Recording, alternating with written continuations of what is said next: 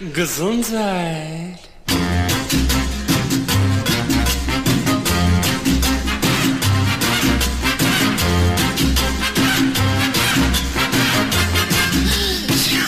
Gesundheit.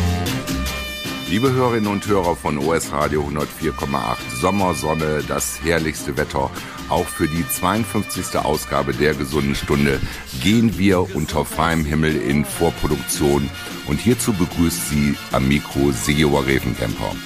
Zusammen mit Klartext-Herausgeber Uwe Altschner werfe ich auch heute einen kritischen Blick auf das aktuelle Gesundheitsgeschehen und bin mit meinem Kollegen sendeverantwortlich für die nächsten 57 Minuten. Bei aller Meinungsfreiheit im Rahmen des Niedersächsischen Landesmediengesetzes sollten dabei keine negativen Rückschlüsse auf OS Radio 104,8 gezogen werden. Das ist uns wichtig.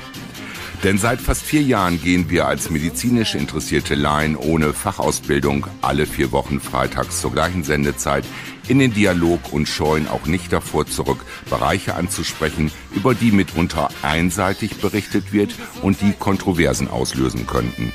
Es geht uns dabei nicht darum zu verunsichern, Verschwörungstheorien zu verbreiten oder einen Wir wissen alles besser Kurs zu fahren, sondern in freier Meinungsbildung zu hinterfragen und auch unbequeme Dinge anzusprechen. Daher dient die gesunde Stunde der Bereitstellung von Informationen und Inhalten, die nach bestem Wissen und Gewissen recherchiert sind, durch Quellennachweise belegt werden können und aus denen sich jeder eine eigene Meinung bilden sollte. Die Überschrift unserer heutigen Sendung lautet Hinterfragen ist menschlich. Ein, wie ich finde, wichtiges Thema, da der Bundestag Sachverständigenausschuss am 30.06.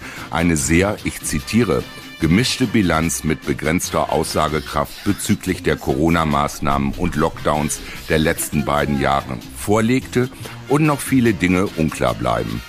Insbesondere die Daten- bzw. Zahlenlage, auf die alle Beschlüsse sich berufen, scheint ein großes Fragezeichen zu hinterlassen. Darüber spreche ich mit meinem Kollegen Klartext-Herausgeber Uwe Altschner, der wiederum Professor Dr. Christoph Kubandner als Interviewgast für die aktuelle Ausgabe der Gesunden Stunde gewinnen konnte.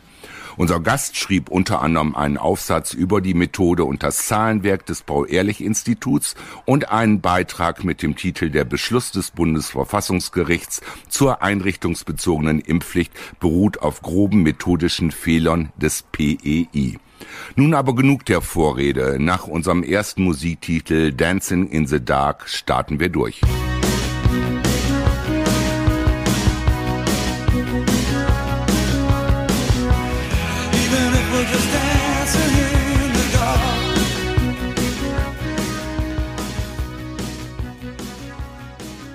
Liebe Hörerinnen und Hörer von US Radio 104,8 zurück in der 52. Ausgabe der Gesunden Stunde begrüßt Sie am Mikro Sigi Obergräfenkemper. In unserer letzten Sendung am 24. Juni diskutierten wir über den Bundestagssachverständigenausschuss, der mit dem am 30.06. veröffentlichten Gutachten die Rechtsgrundlagen und Maßnahmen der Pandemiepolitik bewerten sollte. Doch auch der 160-seitige Bericht hinterlässt viele Fragezeichen. Und da bin ich schon beim Titel der heutigen Sendung Hinterfragen ist menschlich und wie ich finde legitim. Auf der Suche nach Antworten begrüße ich meinen Kollegen Klartext-Herausgeber Uwe Altschner in der gesunden Stunde. Hallo Uwe. Hallo lieber Siggi, hallo liebe Hörerinnen und Hörer. Zu meiner ersten Frage zitiere ich einen Text aus dem BR24 Newsletter vom 1.7.2022 mit der Überschrift Problematische Datenlage. Zitat Anfang. Die 18 Wissenschaftlerinnen und Wissenschaftler hatten eine Mammutaufgabe zu bewältigen. Sie sollten die Rechtsgrundlagen und die Maßnahmen der Pandemiepolitik bewerten. Unter erschwerten Bedingungen, wie sie in dem 160-seitigen Bericht selbst schreiben. Inwieweit die Maßnahmen einen Einfluss auf Übertragungswege, Dynamiken der Ausbreitung und die Virulenz des Erregers hatten, kann nur auf Grundlage belastbarer Daten festgestellt werden. Diese Daten standen und stehen bislang nur eingeschränkt zur Verfügung. Dazu kommt, dass repräsentative objektive Zufallsstichproben fehlen, dass aussagekräftige Statistiken etwa zur Krankenhausbelegung nicht vorhanden sind. Die problematische Datenlage kreiden die Wissenschaftler der Politik an, die habe auch bei der Krisenkommunikation schwere Defizite an den Tag gelegt. Zitat Ende. Der Deutschlandfunk zitiert ebenfalls am 7. Juli politische Reaktionen auf den Evaluationsbericht, wie die Bewertung der Corona-Maßnahmen sei in weiten Teilen vernichtend und an vielen Stellen weise der Bericht auf Unsicherheiten hin. Uwe, da sind wir wieder bei einem leidigen Thema, der Kommunikation und einer unzureichenden, lückenhaften Datenlage und Datenerfassung. Kannst du mir als gesundheitsinteressierter Bürger eine Empfehlung geben, wie oder wo ich mich informieren, recherchieren und hinterfragen kann? Bei den sehr unterschiedlichen Meinungen über das Gesundheitswesen und die Pandemiepolitik erscheint das für viele Menschen sehr schwierig. Wie wäre deine Vorgehensweise? Ja, das ist eine sehr gute Frage, eine sehr wichtige Frage, lieber Siggi. Ich kann jedem Hörer, jede Hörerin da nur raten, sich zunächst einmal klar zu machen, warum es überhaupt sinnvoll sein könnte, sich diese Fragen zu stellen, sich mit dem Thema zu beschäftigen, anstatt beispielsweise ins Schwimmbad zu gehen oder eine Kegeltour zu machen oder sonst etwas Schönes dabei zu tun. Es ist deswegen wichtig, weil diese Maßnahmen die wirtschaftliche und möglicherweise auch die ja, politische oder die sozialen Grundfesten unseres Gemeinwesens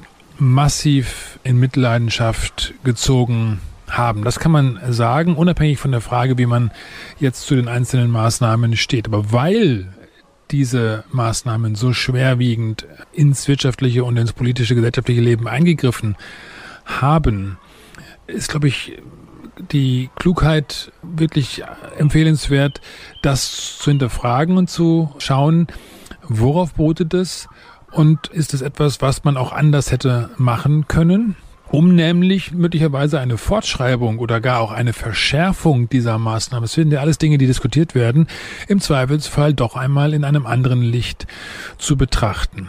So, und dann wäre der zweite Aspekt, da es natürlich ein sehr schwieriges Unterfangen ist, sich vielseitig zu informieren. Und das vielseitig beziehe ich in diesem Fall ausdrücklich auch auf die Quellen im Mainstream oder in dem, was man allgemein öffentlich-rechtlicher Rundfunk und auch die privaten etablierten Qualitätsmedien, Anführungszeichen, Abführungszeichen, nennt, da jeweils noch jenseits dieses engen Korridors zu schauen, weil es ist ein sehr verengter Korridor. In diesem Zusammenhang noch einmal der Hinweis auf eine Initiative leuchtturmard.de ist eine Webseite, die genau in diese Wunde einen Finger legt, weil nämlich die Debatte, die breite Debatte über solche wichtigen Fragen bis hin zur Frage, ist es tatsächlich eine so gravierende gesundheitliche Krise, dass man da so hart mit umgehen muss. Diese Fragen müssen erlaubt sein und sie sind im Zweifelsfall auch angesichts der unterschiedlichen Ergebnisse in der ganzen Welt dann ja auch letztendlich nachvollziehbar begründet. Und dementsprechend ist es etwas, wo man sich wirklich die Freiheit nehmen sollte, zu schauen, okay, was wäre wenn? Advocatus Diaboli zu spielen, mal wirklich den Standpunkt der anderen Seite einzunehmen, um zu gucken, was hat es denn damit auf sich und was wäre der Fall, wenn daran etwas ist. Das hat nichts mit, du hast es vorhin gesagt, mit Verschwörungstheorien zu tun. Das, es geht um Schadensbegrenzung und ja, im Zweifelsfall, wenn ein gesundheitlicher Schaden droht, dann muss man im Zweifelsfall auch bereit sein, da weitgehend durchzugreifen. Aber, und das ist die andere Seite, Erstens ist es im Rahmen der Eigenverantwortung etwas, was jeder Bürger im Zweifelsfall freiwillig machen sollte. Das heißt, wenn es da schon staatlichen Zwang geben muss, dann wird es fragwürdig, weil der Staat ist nicht dazu da, uns bis von, von der Wege bis zur Bahre alles abzunehmen, sondern die Eigenverantwortung baut darauf, dass man kritische, selbstständig denkende Bürger dazu befähigt, Entscheidungen zu treffen, die vernünftig sind, die begründet sind und die auch sozusagen das äh, eigene Wohl und Wehe mit dem, worum es äh, ansonsten noch geht, mit dem größeren Ganzen in Beziehung setzen. Und allein daher ergibt sich durchaus auch wirklich Fragebedarf, Nachfragebedarf, Kritikbedarf, wenn man sieht, dass die Maßnahmen immer restriktiver werden, mit Gesetzen, mit Verboten, mit strafrechtlichen Konsequenzen gedroht wird. Wir haben das jetzt erlebt beim Bundeswehr-Soldatenprozess für das Thema Befehlsverweigerung, wo sich Angehörige der Bundeswehr erlaubt haben zu hinterfragen, ob es klug ist, äh, experimentelle Impfstoffe als Befehl über sich erdulden lassen zu müssen. Und das sind legitime Fragen. Es sind experimentelle Impfstoffe und die Quellenlage dazu, die ist eben im Zweifelsfall in dem engen Medienkorridor des Mainstreams nur schwer auszumachen und deswegen meine Empfehlung breit lesen. Man wird dann schon sehr schnell merken, wo sich Spreu vom Weizen trennt, wo Substanz dahinter ist, wo begründete Argumente dahinter sind, wo Quellen angegeben sind, wissenschaftliche Quellen. Aber auch da gilt, Wissenschaft ist heutzutage ein Geschäft, was sehr stark abhängig ist von industriellen Spendern und Sponsoren, Strich für Drittmittel und damit eben auch von einer möglicherweise interessensgeleiteten Verengung des, der wissenschaftlichen Freiheit. Auch da sollte man schauen, ob es nicht auch andere Publikationen gibt, die vielleicht sogar auch bewusst aus dem Mainstream herausgedrängt werden sollen, wo gesagt wird, das ist nicht sauber. Diese Argumente kann man selber auch als Laie relativ gut nachvollziehen. Man muss da ein bisschen lesen, muss sich Methoden anschauen, man muss dann Ergebnisse anschauen und im Zweifelsfall auch dort mehrere Absender, mehrere Studien miteinander vergleichen und dann kriegt man ein Bild. Und dieses Bild ist eines, was sich letztendlich dann auch dann zu einem Gesamtentschluss zusammenfassen wird bei jedem Einzelnen. Uwe, nach unserem nächsten Musiktitel Pompous Fool von Eric Clapton sprechen wir beiden weiter.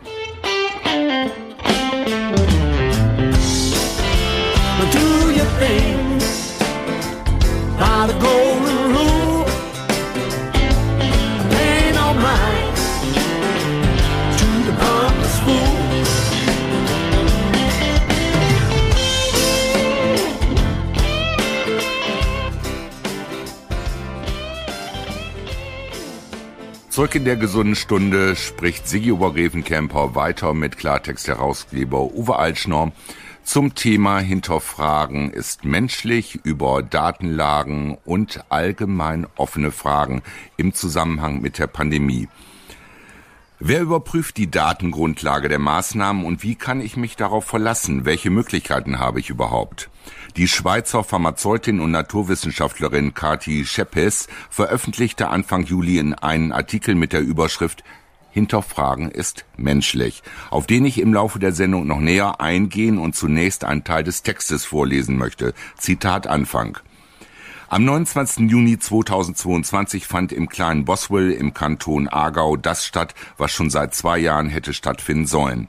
Ein Podiumsgespräch zu den Corona-Maßnahmen mit Befürwortern und Gegnern. Jedem einzelnen Podiumsteilnehmer sei gedankt für seine Bereitschaft und den Mut, sich dieser öffentlichen Debatte zu stellen. Wir Menschen sind soziale Wesen, die den regelmäßigen Austausch untereinander brauchen. Auch die Wissenschaft lebte normalerweise von diesem Austausch. Seit jeher galt eine faktenbasierte Diskussion von unterschiedlichen Meinungen als wertvoll und befruchtend. Nur in den letzten zweieinhalb Jahren wurde dieser wissenschaftliche Diskurs mit aller Härte unterbunden. Wie steht es aktuell um diese Meinungsfreiheit? Bildet sich diese in den Leitmedien ab? Wohl eher nicht. In den Leitmedien wurde zum Thema Corona nur eine Meinung zugelassen, nämlich diejenige, welche der Meinung der Obrigkeiten entspricht. Ist dies nicht höchst bedenklich? Zitat Ende. Uwe, kann man Politik und Gesundheit überhaupt noch, ich gehe auf diese Worte von Kati Schippes zurück, in Einklang bringen oder dreht es sich beim Hin und Her für unsere Gesundheit nur noch um Politik? Wie viel zählt das einzelne Individuum noch im Bereich Gesundheit? Früher hieß es, wer fragt, gewinnt. Das Gegenteil scheint heute der Fall zu sein. Was kann ich als einzelner Bürger tun, wenn mein Gefühl und meine Quellen mir sagen, das stimmt etwas nicht? Vielleicht kannst du mir diese Frage aus deinen Erfahrungen in der Politik heraus beantworten. Nun, wir haben teilweise darüber eben schon gesprochen. Das heißt, ich muss mich äh, breit informieren, wenn ich das Gefühl habe, da stimmt etwas nicht. Ich sollte aber auch vielleicht schauen, wie die einzelnen Rollen denn verteilt sind. Du hast die Politik angesprochen. Die Politik ist ja eine Sache, die wir häufig heutzutage als Berufskategorie verstehen, wo Leute beruflich damit beauftragt sind, bestimmte Sachen politisch zu entscheiden. Und die, die das tun, sind dann Politiker. Berufspolitiker ist ja auch ein anderer Begriff. Und die wissen schon, was sie tun. Das ist eine Haltung, die sich vor allen Dingen dann, wenn es um neue, Anführungszeichen, Gefahren geht, wenn es um neue Herausforderungen geht, ja aus der Logik nicht so sehr ergibt, weil da auch diese Herrschaften im Zweifelsfall keine Erfahrungen haben können, weil es ja eine neue Sache ist. Dementsprechend sind wir alle da gefordert. Das heißt, in bestimmten Situationen müssen wir Bürger uns auch um unser Gemeinwesen, das ist nämlich die Politik, ja, Republik, Respublika ist die Sache der, äh, der Öffentlichkeit, äh, der allgemeinen äh, Bevölkerung.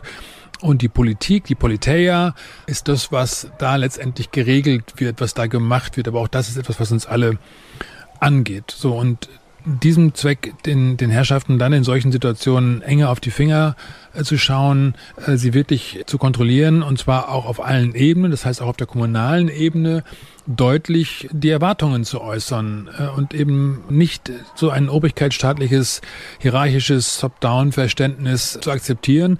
Denn wenn es um neue Herausforderungen geht, dann kann es auch sein, dass die, die bisher in irgendwelchen Ämtern waren, für diese neuen Herausforderungen im Zweifelsfall vielleicht auch nicht qualifiziert sind. So, und wenn es danach Situationen sind, das ist ein Punkt, den ich wirklich mitgeben möchte, wo Herausforderungen seltsamerweise immer schon kurz vorher mal abstrakt beschrieben und durchgeplant worden sind mit irgendwelchen Planspielen und ob das dann die Gefahr einer SARS-Corona-Epidemie ist, die beim Event 201 äh, angesprochen und geplant und durchgespielt worden ist oder ob es um Antragsgefahren gibt, das ist 20 Jahre vorher so gewesen. Alles sind es interessanterweise, jetzt haben wir dann die Affenpocken, auch die sind in einem Planspiel zunächst behandelt und durchdacht worden, vorausschauend durchdacht worden, kann man sich ja freuen, aber komischerweise kommt das dann hinterher auf einmal dann doch so ganz konkret und ziemlich ähnlich so, wie es dann auch geplant worden ist. Da wäre ich auch als Bürger würde ich hellhörig werden. Ich werde da jedenfalls hellhörig, weil so viele Zufälle sind eigentlich dann wiederum kein Zufall. Oder könnte sein, dass es kein Zufall sind. Mag man mir vorwerfen, na Mensch, da bist du wieder ganz schön äh, spitzfindig und äh, verschwörungstheoretisch unterwegs. Nein, bin ich nicht, sondern im Gegenteil. Es ist der gesunde Menschenverstand, der mir sagt, hm, wenn etwas einmal vorausgesehen und dann zufällig eintreten sollte, dann mag das ja Glück sein. Aber wenn das sich äh, reiht, wenn da immer wieder bestimmte Planspiele vorbereitet werden und dann auf einmal die Gefahr hinterher tatsächlich sich so einstellt, sodass man merkt, oh, da sind ja ganz weise im Übrigen nicht demokratisch legitimierte Experten, die auf einmal dann das Zepter führen, dann ist es für ein demokratisches Gemeinwesen extrem schwierig. Und das heißt, diese Aspekte, die muss ich mir als Bürger klar machen. Das ist Aufgabe eigentlich auch des schon erwähnten öffentlich-rechtlichen Rundfunks, über solche Aspekte mal ein bisschen breiter den Horizont aufzumachen und zu fragen, hm, was, was, was ist denn das? Wir hatten das ja schon mal bei, beim Thema Schweinegrippe. Da wurden solche Dinge dann ja auch öffentlich in den Medien noch äh, aufgedeckt sogar, dass es da erstaunliche Interessensüberschneidungen gibt zwischen jenen Experten, die da berufen wurden, auf einmal die hinterher dann auch für industrielle Anbieter dann mit denen verbunden waren, von denen Vorteile angenommen haben, Bezahlungen und so weiter. Und das sind Aspekte, die hier in diesem Fall auch möglich sein könnten, sage ich, als Hypothese, aber im, im Zuge der Gefahrenabwehr für das Gemeinwesen haben wir Bürger eben auch die äh, Pflicht, solche Eventualitäten zu prüfen, weil es geht hier um ein nie dagewesenes Ausmaß an Maßnahmen wirtschaftlicher, aber eben auch äh, Demokratie, struktureller Natur. Da haben wir auch für unsere nachfolgenden Generationen die verdammte Pflicht, diese Dinge wirklich sehr kritisch unter die Augen zu, unter die Lupe zu nehmen. Nun kommt zu meiner Frage, zu meiner nächsten Frage ein wichtiger Aspekt dazu. Dazu möchte ich, bevor ich diese Frage stelle, noch ein kurzes Zitat von Kati Schepis zitieren. Zitat Anfang. Weltweit hinterfragen schon seit Monaten Millionen von Menschen und Hunderttausende von namhaften Wissenschaftlern, Ärzten und Juristen die Corona-Maßnahmen und das Agieren der Regierung. Ein namhafter Hinterfrager der Covid-Impfung, welcher definitiv über die nötige Expertise zum Thema verfügt, ist Robert Malone, der Erfinder der mRNA-Technologie. Als er damit begann, öffentlich zu hinterfragen und die Missstände in Teil der Medienmatrix heruntergestuft wurden, wurde er in öffentlichen Medien diffamiert. Anderen erging es ähnlich. Wer sich als Hinterfragender outete, hatte mit Sanktionen zu rechnen und wurde kurzerhand als Professor an der Universität abgesetzt. So zum Beispiel Professor Michael Palmer aus Ottawa, Kanada, welcher bei der internationalen Organisation Doctors for Covid Ethics federführend mit seiner Expertise bei diversen wissenschaftlichen Publikationen und Symbiosen mitwirkte. Zitat Ende.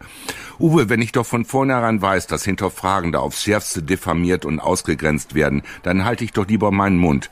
Es scheint seitens der Beschlüsse und Entscheidungen der Staatsmacht keine andere Möglichkeit in Sicht, als sich zu ergeben. Welchen Preis bezahle ich dann womöglich? Angst, Unsicherheit, wie ich schon sagte, dann halte ich lieber meinen Mund.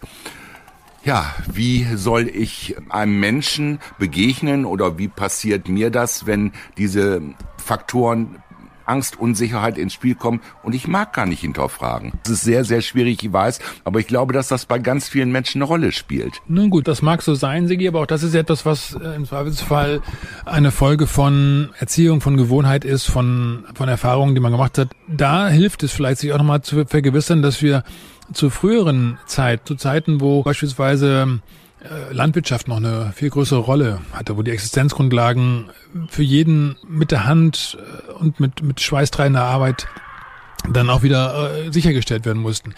Diese Betriebe, das waren ja auch Betriebe, das waren ja auch Wirtschaftsunternehmen, die haben ja auch Aufgaben gehabt. Die mussten sich auch aufstellen für die Zukunft, für das, was kommen kann, was keiner wusste, was auch wir nicht wissen. Das ist eben ein Punkt. Wir glauben heutzutage erstens, dass wir die Zukunft schon vorhersagen können. Das ist eine, eine, eine sehr krasse Hybris, das ist eine Selbstüberschätzung, da muss man sehr vorsichtig sein. Ein bisschen mehr Demut vor dem äh, Unbekannten gehört immer mit dazu. Das heißt eben dann auch die sogenannten Experten an dieser Stelle durchaus äh, an der Stelle auch in, in, in Frage zu stellen und zu sagen, hm, ja, wie kann das sein? Nein, die Demut, es gibt viele Dinge, die man erstmal nicht vorhersehen kann. Aber was man vorhersehen kann, ist die Frage, wie wirkt sich mein Handeln denn auf? Worum geht es? Geht es darum, dass ich hier jetzt gut durchkomme? Ja, natürlich geht es darum, dass ich im Sinne von als Gesellschaft, wir als Gesellschaft, dass wir hier gut durchkommen. Aber um das Individuum als solches geht es eigentlich oder ging es jedenfalls früher nicht. Da wurde über sieben Generationen gedacht. Was hat die Entscheidung, die ich heute treffe, für sieben Generationen nach mir? Und wir sind auf einmal nur noch mit unserem eigenen persönlichen Wohl so verbunden, dass wir sogar schon die Zukunft unserer Kinder bereit sind, aufs Spiel zu setzen und sie experimentellen Wirkstoffen aussetzen wollen, obwohl diese Kinder gar kein Risiko haben gesundheitlich in dieser Frage jetzt bei Covid und auch nicht zum, zur Übertragung beigetragen haben. Das ist alles inzwischen wissenschaftlich evident dokumentiert. Und trotzdem sind wir dabei, jetzt Säuglinge ab dem Alter von sechs Monaten mit dieser äh, Spritze, mit dieser äh, Injektion von genetisch verändertem Material äh, zu versehen. Und zwar flächendeckend. Diese Empfehlung, die äh, wage ich jetzt mal zu prophezeien, die wird jetzt auch kommen. Es ist jetzt freigegeben und wir werden es erleben, dass es empfohlen wird. Und wenn es empfohlen wird, dann dient es unter anderem auch dazu, dass die Hersteller dann, zumindest in Amerika, und das ist ein wissen, äh, wichtiger Markt, eben auch weil dort das Recht Schadensersatzrecht, Haftungsrecht natürlich sehr, sehr scharfkantig, sehr schneidig ist. Und wenn aber diese Hersteller dadurch, dass es Kindern empfohlen wird, von ihren Haftungspflichtungen auf Dauer freigestellt werden, dann ist es sehr bedenklich. Und wenn wir das tun, nur weil wir glauben, da durchkommen zu müssen, aber die nächste Generation schon flächendeckend mit etwas ja injizieren, was möglicherweise erst in ein, zwei Jahren erkennbar fatale Folgen haben könnte, dass wir da nicht einmal sagen, okay, wir machen das 50-50, wir teilen das auf, wir würfeln das aus und ein, die Hälfte der Bevölkerung bleibt ungeimpft und die andere Hälfte macht das so. Auch das wäre ja ein durchaus vernünftiger Umgang. Nein, nachher haben wir es mit Experten zu tun, die erstens komischerweise das vorher schon mal vorhergeplant haben, obwohl es aus dem Blauen heraus erstmal ja ne, eine Möglichkeit unter vielen, vielen anderen ist. Warum nicht andere? Und zweitens dann auch noch sagen wollen, dass man das alles so bedenkenlos äh, tun solle, weil das die Wissenschaft nahelege. Nein, die Wissenschaft ist eine, ist nicht die äh, Erkenntnis der Wahrheit, sondern es ist eine Beschreibungsmethode von Phänomenen, die wir beobachten und die wir dann im Zweifelsfall mit zunehmender Beobachtung immer häufiger in derselben Weise auch beobachten können und, und äh, Beschreibung dann sich nach nachträglich, aber erst nachträglich als tatsächlich mehr oder weniger tauglich herausstellen. Aber nur weil jetzt irgendein Wissenschaftler, der im Zweifelsfall massive Interessenskonflikte haben kann, von denen im ersten Moment kein Mensch was weiß, eine Empfehlung ausgibt und hinterher dann damit die gesamte Weltbevölkerung in einer sehr schwierigen Lage sein könnte, das ist nicht klug, Sigi. Vielen Dank, Uwe, für deine Ausführungen. Nach WhatsApp von Fornon Blond geht es weiter in der gesunden Stunde.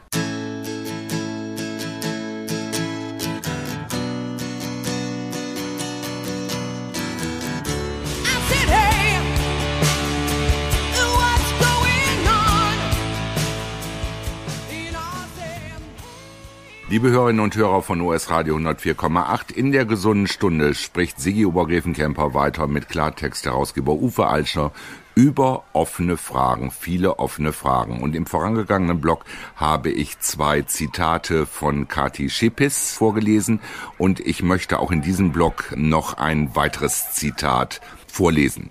Zitat Anfang. Ich persönlich habe noch vor Erteilung der befristeten Zulassung wissenschaftlich sehr fundiert begonnen zu hinterfragen. Als Naturwissenschaftlerin sah ich dies als meine Pflicht. Dabei wurde mir rasch klar, dass das Studiendesign der Covid-Impfstoffe absolut unmedizinisch und unwissenschaftlich war, was früh auch in namhaften wissenschaftlichen Journals so bestätigt wurde.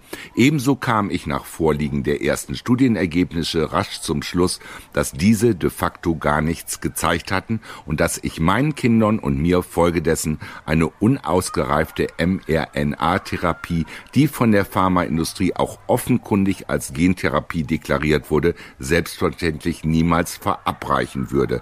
Kritisch und neugierig zu sein schien mir eine Eigenschaft, die jeder Wissenschaftler und Arzt haben sollte. Leider stellte ich in meinem persönlichen und beruflichen Umfeld das Gegenteil fest. Eine eigene Meinung bildeten sich die meisten, obwohl sie basierend auf ihrer Ausbildung die nötigen Fertigkeiten haben sollten, eben gerade nicht basierend auf fundierten eigenen Recherchen, sondern sie übernahmen die öffentliche Meinung völlig unkritisch, verkauften diese als ihre eigene Meinung und vereinbarten ihre Impftermine, ohne auch nur eine einzelne Studie im Detail gelesen zu haben und somit die Wirksamkeit überprüft zu haben. Ist es nicht höchste Zeit, dass wir alle, Geimpfte und Ungeimpfte, von Anfang an hinterfragende und bis anhin unkritische, die Spaltung der Gesellschaft überwinden, Brücken bauen, uns alle zusammentun und eine Aufarbeitung der letzten zweieinhalb Jahre fordern, ehe sich die Pandemie zu einem Perpetuum mobile verselbstständigt und das Leben unserer Kinder und unser eigenes Leben immer deutlicher einschränkt. Zitat Ende. Uwe, wie soll ich beurteilen können, was gute und schlechte Studien bezüglich der Impfstoffe sind und warum die Covid-Impfstoffe laut Schepis, Zitat Anfang, nicht schon längst vom Markt genommen wurden, obwohl weltweit Zehntausende von Todesfällen und schwerwiegendste Nebenwirkungen vermeldet werden und die Covid-Impfstoffe nachweislich mindestens 40 Mal mehr Todesfälle und 173 Mal mehr bleibende Schäden verursachen als Grippeimpfstoffe. Zitat Ende. Nun, was, was gute Studien sind und was schlechte Studien sind, da gibt es ja eigentlich, muss ich jetzt sagen, durchaus auch ein, ein paar handfeste Kriterien, die in der Wissenschaft bis dato auch mehr oder weniger gesetzt. Vor einmal äh, werden die offenbar nicht mehr beachtet.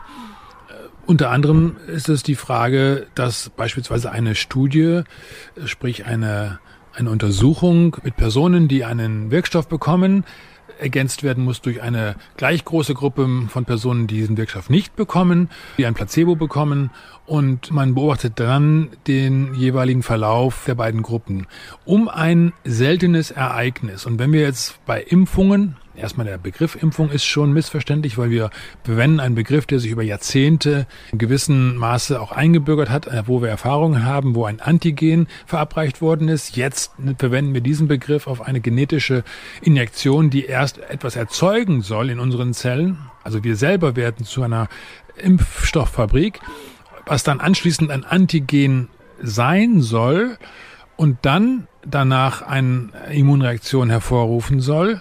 Aber was diese genetische Information vielleicht ansonsten noch produziert, das ist vor allen Dingen dabei überhaupt nicht klar. Das heißt, da können im Zweifelsfall auch seltene Faktoren eine wichtige Rolle spielen. Beispielsweise einer unter tausend. Ist das jetzt viel oder ist das wenig? Du lebst in einem Ort. Dieser Ort hat zwei, dreitausend Einwohner.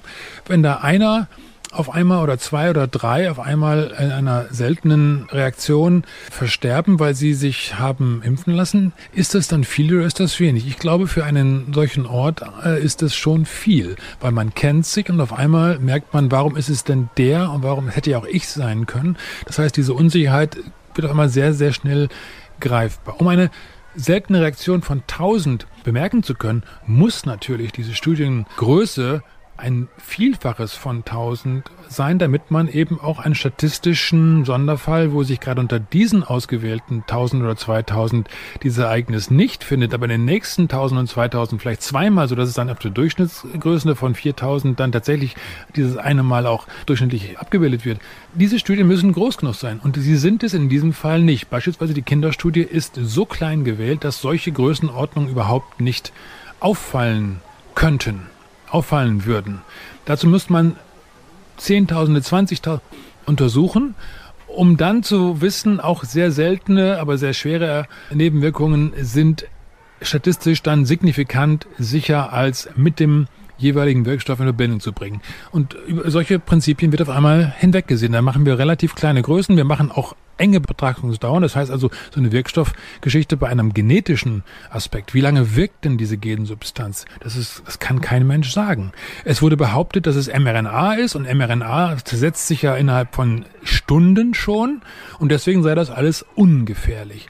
Komischerweise stellt sich raus, es ist aber eine synthetisch veränderte mRNA. Diese mRNA gibt's, hat ein Pseudouridin-Element und dieses synthetische, diese synthetische Substanz ist dann auf einmal so beschaffen, dass sich die darin verborgene mRNA viel länger hält. Es sind inzwischen sicher nachgewiesen schon zwei Monate, wo diese Substanz im Körper verbleibt. Das heißt, jede Zelle, die damit in Verbindung kommt, zwei Monate lang dann auch weiter produziert. Das ist etwas, was eine absolute Unklarheit in Bezug auf die Folgewirkungen. Das heißt, auch hier können diese Nebenwirkungen, Anführungszeichen, dann über einen sehr großen Zeitraum auftreten und sind eben nicht mehr wie bei früheren Impfungen tatsächlich, wo der, das Immunsystem diese Substanz erkannt hat und dann man schnell weiß, gab es jetzt eine Reaktion oder gab es darauf keine Reaktion. Das ist jetzt gar nicht mehr möglich, weil diese äh, Nebenwirkungen, die du heute erleidest, vielleicht von einer zwei Monate oder drei Monate oder ein Jahr vielleicht zurückliegenden Injektion stammen kann. All solche Aspekte werden gar nicht mehr damit erfasst.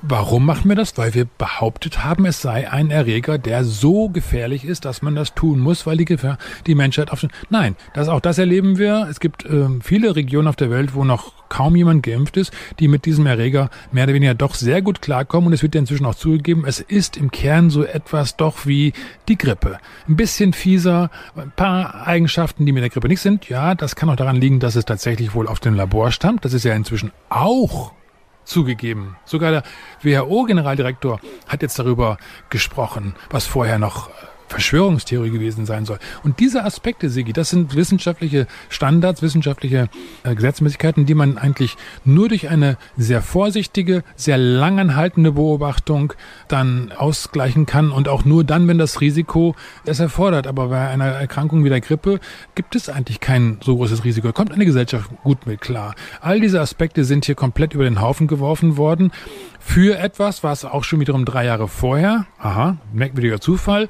in Person von Dr. Fauci, Anthony Fauci, äh, mächtigster Wissenschaftsfunktionär auf der Welt wahrscheinlich sogar, in den USA mit Sicherheit, schon gesagt hat, ja, wir müssten darüber nachdenken, dass wir dieses umständliche Verfahren der Produktion von Impfstoffen aus Hühnereiern mal langsam ersetzen. Und das wäre doch aber eigentlich nur durch eine wirkliche gesellschaftliche Krise wahrscheinlich zu bewerkstelligen, weil dann die Leute auch mitmachen würden. Nicht wörtlich so gesagt, aber sinngemäß so gesagt. Und das sind Sachen, Sigi, da erwarte ich, dass ein öffentlicher Rundfunk, der durch Beiträge finanziert wird, so etwas auch mal recherchiert und abbildet und das zur Diskussion stellt. Was ist denn das für eine Aussage und kann das sein, dass wir es hier mit einer möglicherweise sogar, ja, keine Ahnung, beförderten Gelegenheit zu tun haben, wo man ja, vielleicht wirklich einen Laborunfall hat, das kann ja vorkommen, aber dann die Situation genutzt hat oder vielleicht sogar tatsächlich willkürlich herbeigeführt. Das wäre ein schrecklicher Gedanke, den ich hier auch nicht behaupte, aber den man, Entschuldigung, heute gar nicht mehr ausschließen kann bei all den ganzen Merkwürdigkeiten, die einem passieren. Das sind Aspekte, wo gute wissenschaftliche Praxis überhaupt keine Rolle mehr zu spielen scheint, wo Leute mit viel, viel Einfluss über den gesamten Globus auf einmal mehr oder weniger vom grünen Tisch aus Entscheidungen zu treffen scheinen, die, ja, Milliarden von Menschen berühren und dem sich kaum noch jemand widersetzen kann, weil es sofort an die berufliche Existenz, an den Leumund oder an sonst etwas geht. Und das sind totalitäre Strukturen, Sigi, die wir eigentlich in einer demokratischen, freien Welt überhaupt nicht kennen. Uwe, um diese ganzen Informationen jetzt erstmal zu verdauen, unterbreche ich unsere Sendung mit dem Karaoke Vex in the Cradle. Danach geht's weiter in der gesunden Stunde. Dazu sagen wir noch kurz eben was. Das ist ein Titel, ist äh, ja Karaoke. Es ist eine Neufassung eines bekannten Titels Cats in the Cradle, ist ja ein 60er Jahre Hit. Da hat damals ein Vater mehr oder weniger darüber gesprochen, dass die Zeit so schnell vergangen und dass man Entscheidungen auf einmal hinterher bereut oder nicht mehr revidieren kann. Und hier ist dieser Song jetzt mit Wax in the Cradle umgedichtet worden, wo im Zweifelsfall auch jetzt mal rein künstlerisch, aber die Kunst ist frei, die ist auch provokativ, das ist vielleicht Satire, vielleicht ist es auch etwas, was man äh, nun mal auf sich wirken lassen sollte. Äh, da geht es um die Frage, haben wir eventuell irgendwann mal was zu bereuen? Wir als Eltern? My kid was born just the other day. They injected Hep B in the usual way. At six months old, they came to say, time to add a little mRNA. Doc said it was fine, and so did the news. And I didn't know we could choose, son. I didn't know I could choose. Oh, the vax in the cradle and Satan's room. It's a sacrifice to a sick tycoon. When we gonna wake up, I don't know when. But I hope this isn't the end, son. I hope this isn't the end. I mean, and we're taking things that are, you know, genetically modified organisms and we're injecting them in little kids' arms. We just shoot them right into the vein. We gave him the shot he let out a cry for a minute or two. I thought he could die, but it wasn't till later when we got home. I saw his mouth sort of flecked with foam. His brain had a clot and his heart had a bruise. And I didn't know I could choose, son. I didn't know I could choose. The vax in the cradle, it's Satan's tune. Face turning blue like a shrunken prune. When you're gonna wake up, I don't know when. But I hope this isn't the end, son. I hope this isn't the end. Liebe Hörerinnen und Hörer von US Radio 104,8, Sigi Obergräfenkämper spricht in der gesunden Stunde weiter mit Klartext-Herausgeber Uwe Altschner über ein ich möchte sagen, recht fragwürdiges Zahlenwerk im Zusammenhang mit der Pandemie. Dazu möchte ich einen Abschnitt zitieren von dem ehemaligen Kriminalisten Uwe Kranz. Zitat Anfang. Die Zahl der Patienten mit signifikanten und gemeldeten Impfnebenwirkungen lag seit dem 27. Dezember 2020 bei 2.487.526. Auch hier zum Vergleich der Jahresdurchschnitt der vergangenen fünf Jahre 69.967 Ausrufezeichen. Das bedeutet, dass mindestens jeder 24. C-geimpfte Patient ärztlich behandelt werden musste. Die realen Zahlen dürfen aber deutlich höher liegen, wie bereits der Arzneimittelatlas indiziert. Bei realistischer Berücksichtigung des Dunkelfeldes müssen wir schwindelerregende Zahlen erwarten. Hingegen berichtet das Paul-Ehrlich-Institut nur läppische 244.576 Verdachtsfälle einer Nebenwirkung, das ist also nur rund ein Zehntel. Diese amtliche Differenz, dieser Zahlensalat, dieses amtliche Unvermögen ist also die Basis für die politischen Fehlentscheidungen der vergangenen zwei Jahre und seit neuestem verzichtet das PEI, also das Paul-Ehrlich-Institut, auch noch auf die Bekanntgabe dieser Daten. Uwe, auch hier wieder ein Zahlenweg, bei dem einem schwindlig werden kann und eine Aussage, die kritisch betrachten werden sollte. Gibt es überhaupt Stimmen aus der Fachwelt, in denen Herr Kranz Gleichgesinnte oder Befürworter dieser Zahlen finden würde? Und wer ist Herr Kranz überhaupt? Fangen wir mit dem letzten Mal an. Herr Kranz ist der ehemalige beziehungsweise es gibt ja nur eines, Gründungsdirektor des Landeskriminalamtes in Thüringen gewirkt. Das heißt, als, das, als der Freistaat Thüringen gegründet wurde nach der Wiedervereinigung 1990, war er der Gründungsdirektor des Landeskriminalamtes. Und das ist immer sein, sein Beruf. Er ist ein hoher Polizist, und hat dieses Thema Ermittlungen und so etwas, das ist äh, sein Brot- und Buttergeschäft gewesen. Und er hat hier jetzt schon wiederholt sich zu Wort gemeldet. Er ist inzwischen pensioniert, nicht mehr ein Amt, deswegen ist er da auch nicht mehr zu belangen und hat den Mut, darüber zu sprechen. Aber etwas ist im Kern ja, was man von jedem verlangen sollte, der heute in Verantwortung steht, weil es geht eben um wesentlich mehr im Zweifelsfall, denn um nur ein persönliches Schicksal, berufliches Schicksal. So, und Herr Kranz hat jetzt hier darauf hingewiesen, dass es tatsächlich Widersprüche gibt. Zum einen diese Zahl der Nebenwirkungen, die er da zitiert, die ist ja aus dem Gesundheitsausschuss des Deutschen Bundestages inzwischen vermeldet worden, weil da eine Nachfrage an die Kassenärztliche Bundesvereinigung kam und diese Frage ja zunächst mal monatelang gar nicht beantwortet werden konnte. Und sich jetzt herausstellt, dass diese hohe Zahl von mehr als zwei Millionen abgerechneten Nebenwirkungen im Zusammenhang mit der Corona-Impfung sehr genau im Rahmen dessen liegt, was ein früherer Krankenkassenfunktionär der BKK Betriebskrankenkasse war das äh, Herr Schiffbeck schon gemeldet hatte, wozu er nach seinen beruflichen Pflichten auch verpflichtet gewesen ist. Das heißt, er hat damals eigentlich nur das, er hat nur seinen Job gemacht. Er hat gesagt, unsere Daten lassen erkennen, dass die Meldungen des Paul-Ehrlich-Instituts über Nebenwirkungen nicht die Wirklichkeit wiedergeben, dass es tatsächlich viel mehr gibt. Und er hatte diesen, diese Größenordnung von zwei Millionen schon selber abgeschätzt anhand der Daten, die im Rahmen der BKK verfügbar waren. So, und das sollte uns zu denken geben. Wir haben hier jemanden im Regen stehen lassen, der ist gefeuert worden, Herr Schöfbeck, der das prophezeit hat, was jetzt der Bundestagsgesundheitsausschuss tatsächlich schriftlich von der Kassenärztlichen Vereinigung attestiert bekommen hat. Das Paul-Ehrlich-Institut ist nach wie vor um den Faktor 10 etwa niedriger mit seinen Meldungen für Nebenwirkungen. Und insofern ist das ein, eine Frage, ja, das ist ein politisch abhängiges Institut. Das Paul-Ehrlich-Institut untersteht direkt dem Gesundheitsministerium. Das heißt, hier haben wir es im Zweifelsfall, obwohl es eine oberste Bundesbehörde ist, die eigentlich sachverständlich und unabhängig gutachterlich arbeiten sollte, im faktisch aber durchaus politisch mit Durchgriffsrechten versehen ist, die das objektive Urteil hypothetisch, aber möglicherweise dann doch trüben könnten. Das wäre schon schlimm genug. Nur jetzt sind es, geht es ja sogar weiter in den, in den juristischen Bereich. Und das ist das, was der Herr Professor Kubantner mit seinen Kollegen, das du eingangs schon zitiert hast, aufgegriffen hat. Das Bundesverfassungsgericht in seinem Urteil über die einrichtungsbezogene Impfpflicht, also sprich für das medizinische Personal, Personal mit, mit gesundheitlicher Exposition oder ich weiß gar nicht genau, wie es jetzt heißt, aber diese Impfpflicht wurde ja auch angegriffen, die Verfassungsmäßigkeit wurde hinterfragt und da hat das Bundesverfassungsgericht sich auf die Daten des PAI gestützt, des Paul-Ehrlich-Instituts, weil es ja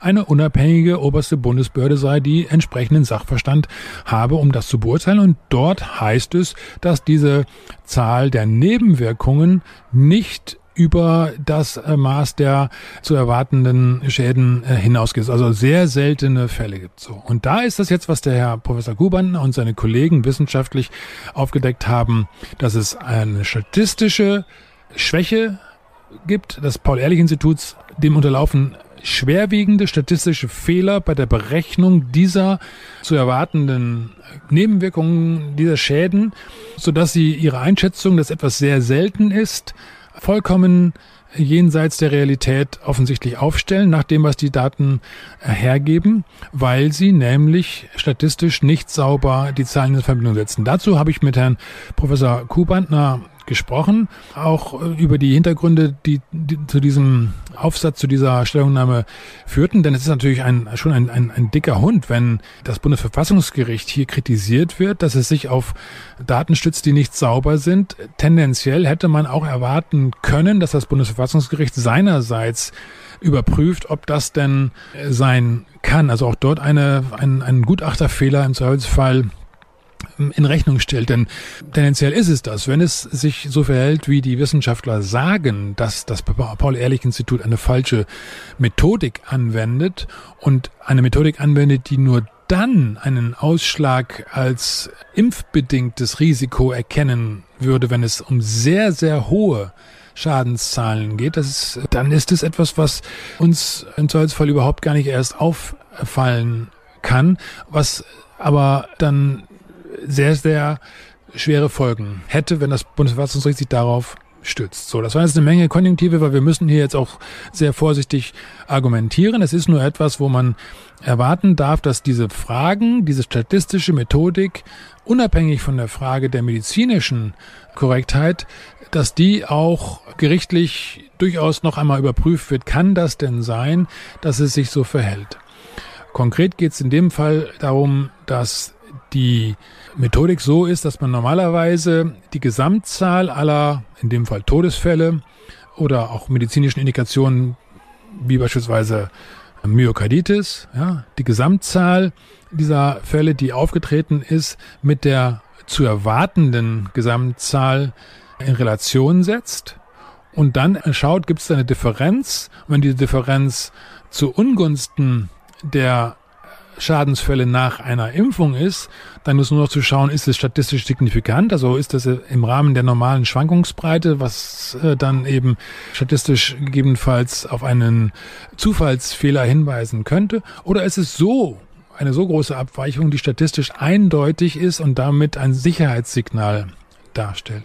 Und hier äh, nimmt das Paul-Ehrlich-Institut eine Methode an, nach dem, was die Wissenschaftler publiziert haben, wo die Gesamtzahl aller Fälle in Relation gesetzt wird, nicht mit der Gesamtzahl aller erwarteten Fälle nach einer Impfung, sondern nur mit der Gesamtzahl der gemeldeten Impf Fälle. Das mag sich im ersten Moment wie Wortklauberei anhören, ist aber extrem relevant, weil wenn ich nur die Zahlen nehme, die beim Paul-Ehrlich-Institut als mit der Impfung in Verbindung gebracht schon gemeldet werden, dann ist sie im Zweifelsfall natürlich niedriger als die äh, tatsächliche Anzahl der, der Fälle, die sich ergeben würde, wenn man alle Fälle einer bestimmten Folge, beispielsweise Tod oder beispielsweise Myokarditis, jetzt in Betracht ziehen würde, inklusive der Fälle, die beim Paul-Ehrlich-Institut vermeldet worden ist. Denn diese Zahl ist es, die interessiert.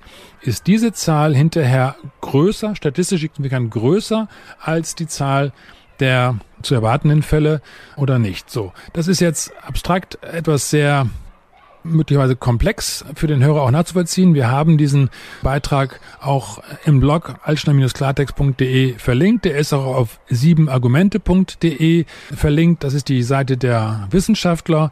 Aber es ist ein Punkt, der bei sorgfältiger Lektüre und dem Bundesverfassungsgericht traut man zu, dass sie sorgfältige Lektüre leisten können, wie auch jeder Bürger das durchaus mit einer ruhigen Umgebung hinkriegt. Dass sich sofort erschließt, tatsächlich, das wäre ja ein schwerer Fehler, wenn dem Paul-Ehrlich-Institut als oberster Bundesbehörde so ein Amateurfehler unterliefe, dass sie die, nur die Zahl der gemeldeten Impffälle in Verbindung zu der Zahl der tatsächlichen erwarteten Fälle setzen, weil da alle anderen Folgen, die eben nicht mit der Impfung zusammenhängen, ja dann außen vor bleiben würden. Das heißt, nur ein sehr, sehr seltenes Ereignis, und da geht es in diesem Beitrag um die Sinusvenenthrombose, die ist so selten, dass sie tatsächlich sonst praktisch gar nicht vorkommt und fast nur bei Impfungen vorkommt. Dann fällt sie auch in einem solchen Verfahren auf. Diese Meldung gab es ja dann auch, hat selbst das Paul-Ehrlich-Institut gemeldet. Aber andere Sachen wie Myokarditis, die auch mehr oder weniger selten sind, aber dann doch nicht so selten, dass sie nicht auch bei anderen Sachen auffallen, dann eben äh, aus, aus der Betrachtung herausfallen und damit die Summe hinterher zu gering ist, als dass sie statistisch signifikant auffallen würde. Uwe, mir liegen noch zwei Fragen am Herzen. Wenn dieses Wir war an Zahlen, wenn sich das also bewahrheiten sollte im negativen Aspekt, wer würde dann die Verantwortung dafür tragen und mir die Frage beantworten, wie den Impfopfern am besten betreuend geholfen werden kann, bedarf es nicht einer kritischen Überprüfung dieser Zahlen. Das haben wir jetzt schon zigmal in dieser Sendung erwähnt. Denn wenn nur ein Minimum, ein Quäntchen Wahrheit in diesen Aussagen steckt, über die wir gesprochen haben, könnte es doch sein, dass uns ein Gesundheitstsunami unerwarteten Ausmaßes erwartet. Oder ist diese Überlegung zu übertrieben? Nun ja, also es ist auf jeden Fall so, dass es sehr, sehr schwerwiegende Folgen hätte, wenn das der Fall wäre. Alles noch einmal im Konjunktiv, aber es sind eben Aspekte, die sind so ernst zu nehmen, dass wir über diese Eventualitäten nachdenken, finde ich, müssen. So, dann muss man im Zweifelsfall auch dann sagen, okay, jetzt mal hin oder her, Fehler sind menschlich und äh, insofern kann auch selbst einem Paul-Ehrlich-Institut oder einem Bundesverfassungsgericht einen Fehler unterlaufen. Nur man muss dann bereit sein, da hinzuschauen und diesen Fehler zu korrigieren. Das heißt, man muss sich damit auseinandersetzen. Und das ist der Punkt, um den es jetzt hier geht. Hat unsere Gesellschaft, hat das Paul-Ehrlich-Institut die Größe, sich mit diesen rein sachlich fachlichen Argumenten auseinanderzusetzen? Hat das Bundesverfassungsgericht die Größe anzuerkennen, dass hier eine solche Schwäche bei einer an sich sachverständigen Behörde vorgelegen hat, aus welchen Gründen auch immer? Und sind diese neuen Aspekte, diese neuen Erkenntnisse dann nicht geeignet und auch an Anlass und auch äh, Auftrag, etwas noch einmal neu zu bewerten, weil dann würde es im Zweifelsfall so aussehen, als wenn tatsächlich diese Nebenwirkungen signifikant wahrnehmbare Risikosignale senden, die man dann äh, in die Entscheidungsfindung über die Verfassungsmäßigkeit mit einbeziehen müsste oder muss. Vielen Dank, Uwe, für diese umfangreichen Ausführungen. We Can Stand Together von Nickelback ist unser nächster Musiktitel.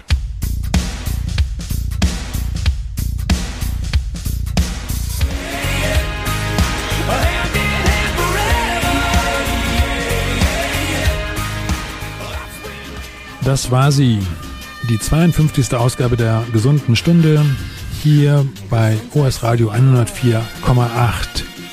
Wir danken Ihnen, liebe Hörerinnen und Hörer, für Ihr Interesse. Wir danken Frank Paul, unserem Kollegen, für die Zusammenstellung der Playlist und den Schnitt unserer Sendung. Wir danken den Kolleginnen und Kollegen von OS Radio 104,8 für die Bereitstellung des Sendeplatzes im Rahmen des Niedersächsischen Landesmediengesetzes. Es ist wichtig, dass die Gesellschaft diskutiert, debattiert, denn das sind die Werte, auf denen unser Gemeinwesen aufbaut. Das heißt Diskurs, das Bemühen um gegenseitiges Verständnis, das ernst, gegenseitige Ernstnehmen und dazu eben auch dann das Hinhören, um die Argumente zu verstehen, verstehen zu wollen. Und äh, insofern ist es hier eine wunderbare Sache, dass wir unsere Sicht der Dinge, unsere Fragen, die, wie wir auch von vielen Zuschriften wissen, von vielen geteilt werden, hier noch einmal in den Äther bringen dürfen. Sie können diese Sendung wie alle anderen äh, unserer früheren Ausgaben nachhören auf allen Plattformen, wo Sie Podcasts hören. Das ist Anchor FM, Spotify, Apple Podcasts, das sind die Google Podcast Plattformen. Das ist alles, wo Sie das finden. Sie finden es auch äh, auf altschner-klartext.de, wo auch weitere Quellen zu den jeweiligen besprochenen Sachverhalten verlinkt werden. Wir bemühen uns da auch ein Transkript also ein textsuchbares, eine textsuchbare Abschrift der Sendung zu veröffentlichen. Das machen wir alles ehrenamtlich, aber es sind halt wichtige Aspekte, wo wir glauben, dass die Gesellschaft weiterbringt, sich mit diesen Fragen auch noch einmal im Zusammenhang zu beschäftigen. Wir kommen wieder, wenn Sie mögen, am 19. August 2022 zur gewohnten Stunde um 18.03 Uhr nach den Nachrichten hier auf OS Radio 104,8. Machen Sie es gut, bleiben Sie gesund und bleiben Sie kritisch und wach. Bis zum nächsten Mal.